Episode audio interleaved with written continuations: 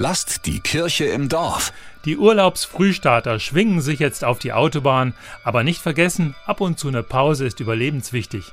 Und wer die öden Rastplätze nicht mag, für den gibt's immerhin 44 Autobahnkirchen in Deutschland. Sieben davon in Bayern und eine direkt vor der Haustür, die private ökumenische Autobahnkirche Geiselwind an der A3. Wir haben dort mal nachgefragt bei Manuela Strohhofer, der gehört sozusagen die Autobahnkirche Geiselwind.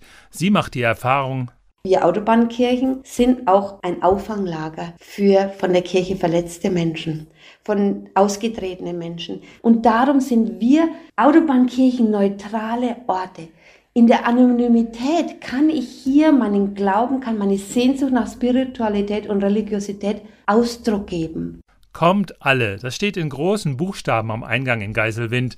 Jährlich eine Million Menschen machen Rast in einer Autobahnkirche, das sagt eine Umfrage vom kirchlichen Versicherer VRK. Autobahnkirchen seien anonyme Tankstellen für die Seele und würden immer beliebter. Dabei könnten zwei von fünf Besuchern mit der Institution Kirche nicht viel anfangen.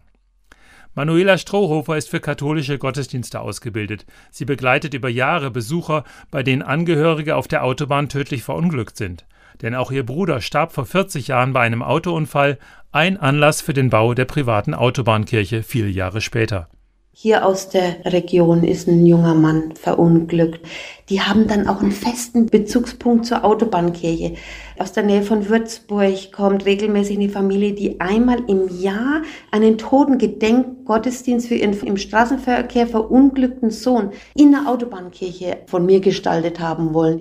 Wer will, kann auf alle Fälle anonym bleiben und sein Anliegen in ein Buch schreiben, das in jeder Autobahnkirche ausliegt.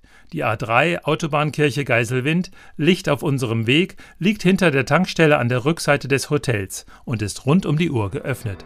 Gute Fahrt, Christoph Leferts evangelische Redaktion. Lasst die Kirche im Dorf. Immer freitags gibt's eine neue Folge.